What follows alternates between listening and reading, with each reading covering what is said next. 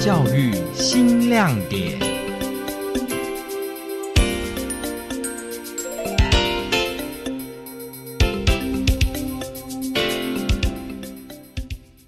一同学一进来，他会学一个叫做引法主体适能，教了很多很多专业的一些知识给同学。那时候他们会觉得哇，有点挫败，好多专有名词哦，那个骨络怎么发展？好，那老了之后的身体的机能退化是从哪边开始？他慢慢的会有这些的很紧张，因为以前从来没有接触过。对于老这件事情，他们想应该是在六十六十或是五十年以后哦。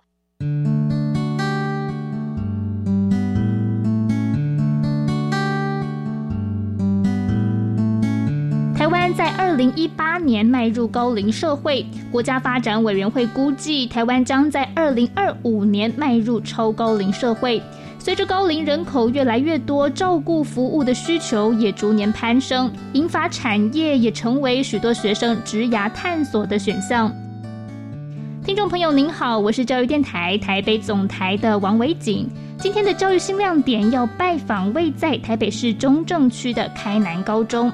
开南高中在一百零七学年度成立了照顾服务科，今年开南高中的校内也将会有一间日间照顾中心落成。照顾服务科是归类在家政群科，由于目前还没有专门的照服科师资。开南高中照福科除了将餐饮科的营养学和中西餐食作融入银法族健康饮食课程，更从大学端导入资源，广纳护理、物理治疗、社工以及健康产业等相关领域的专业师资，来协助照福科的课程教学。开南高中照福科主任王玉婷说。从高一到高二，学校会根据课程的难易度安排学生到不同类型的机构见习。在四年前的时候，我们那时候呢，在做这个学生的见习的规划的时候，我们想说由浅入深。高一的时候，我们让他去富华长照咖啡馆，那它是一个比较嗯休闲的一个喘息的一个服务啊。那利用在富华长照咖啡馆里面，他们有一些呃这个嗅觉灵敏，还有在一些体适能的，还有园艺治疗哈这样的课程融入。那有让长辈在那喝咖啡、泡咖啡，有这样的一个一系列的这样课程。高一下学期跟高二，我们就会让他们去中山老人好日照中心哈，跟这个中正日照中心去做实习。那到高三的时候，他们就比较属于像机构的。稍微比较严重一点的失智者的这个照顾中心，比如说像是万华的这个呃圣诺瑟圣诺瑟的失智老人中心，还有呢仁济安老所，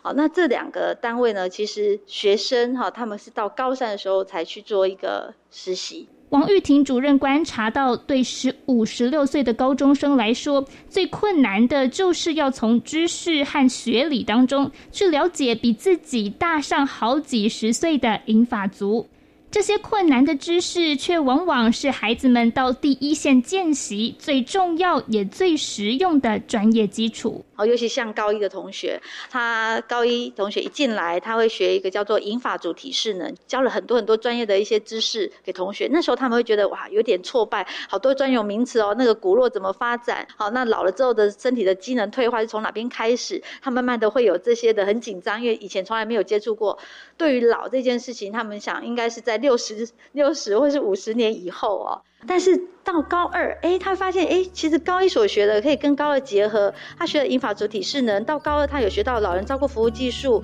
把这个婴幼儿的发展呢又进阶到，哎，学到幼儿教保活动设计，好，然后呢又学到高的膳食与营养食物，哎，这样还有活动设计执行，会发现，哎，高一所学的基础刚好可以作为高二的运用。然后他们又可以每一个礼拜都有到校外去见习，那这部分呢就可以食物相结合。高三的部分他们学到一个健康促进食物啦，养生中餐制作，它可以有高一的食物学的一个基础，高二再学到膳食与营养的食物。那到高三他怎么去做这个中餐的制作？那我们下学期有西餐的制作或点心的制作，哎，他怎么把它融入在老人家的这样的饮食好生活里面？哎，这个部分刚好是高一、高二、高三我们把它结合在一起的课程。高中生比年长者有更丰富的科技使用经验，他们善于发想，能够整合第一线服务的需求，为长照生态注入新力量。就像我们今年的毕业生哈，我们有一个叫做黄乐欣同学哦，那他们就是帮这个呃照护的这样子的设计一个 A P P，可以帮助一些长者他们去搜寻一些所需要的辅具的一个服务。比如说我要怎么去结合这个长照的一些需求，好，那跟政府机关单位的这样的一个申请，哎，都透过那个 A P P。那我们是第一次参赛，好，这样就荣获我们的这个家事类科的冠军。我们请今年高二的陈怡伦同学来聊聊，他是怎么和见习现场的爷爷奶奶沟通呢？就是聊他有兴趣的东西。我问他说：“呃，阿妈，你这个对这个东西有没有兴趣？或者是你之前是做什么工作的？或者是呃，你之前是有比较擅长做什么？这样子，我就会依他这种比较喜欢的东西，我就去延续这个话题，然后就去跟他聊。”你未来如果想要再继续升学或就业，你会想要往哪一个方向去锁定？我目前是想读护理系，因为护理系它包含的范围比较多，就可以有也有幼保，然后也有长辈的一些这样子。我是想当护理师啊。而刚入学两个月的高一学生李新平，他说自己最喜欢的课程是食物学。我目前是在学一些，比如说。我们台湾有很多针对食物的产品的标章啊，譬如说食品保证啊，或是我们农产品、有机农产品的保证，还有像是我们要如何分辨这到底是鲜乳还是它是奶粉泡出来的。目前有出一个作业给我们，是说从课本上面找一个食材。然后我们自己去发展出一道料理，然后写食谱给老师，开发我们的想象力。这样，像我选的是番茄，那哦，你可能可以开发成哦番茄炒蛋啊，或者你要番茄炒饭，让我们去对于食物有一些想象力。台北市一百零八年推出技术型高中照顾服务科公费生机制，学生的杂费、实习费、代收代办费都由教育局来补助。学生毕业后必须在长照机构实习半年或一年的时间，累积一定的职场经验之后，还可以再继续升学。今年六月份毕业的第一届开南照福科公费生陈俊元，他其实已经考上大学了，现在的他就留在学校的日照中心服务。因为我是用登记分发薪。进去那个海洋科技大学的社会工作系这样子，只是我选择先工作这样子，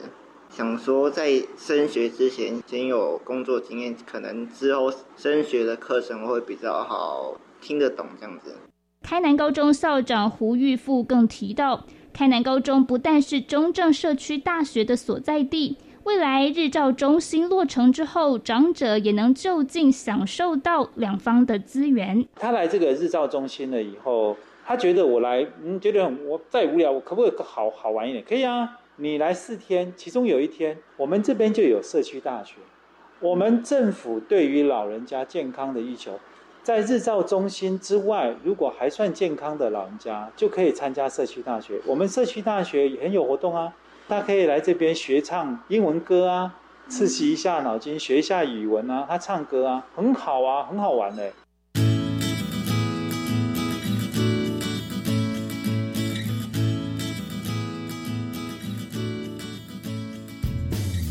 到访的这天，照福科的高医生穿上工作围裙，进到日照中心上课见习。围裙底下的制服还很新，很洁白。这些孩子都将成为长照相关领域的生力军。胡玉副校长和王玉婷老师在采访的最后都不约而同的提到，照福科的专业不只能运用在高龄者服务，未来在大学和四季二专入学考试选考家政群科或是卫生护理类，也能就读护理社工。幼儿保育和物理治疗等科系，把高中三年累积的照福先辈经验活用在更多需要深入同理他人的专业领域当中。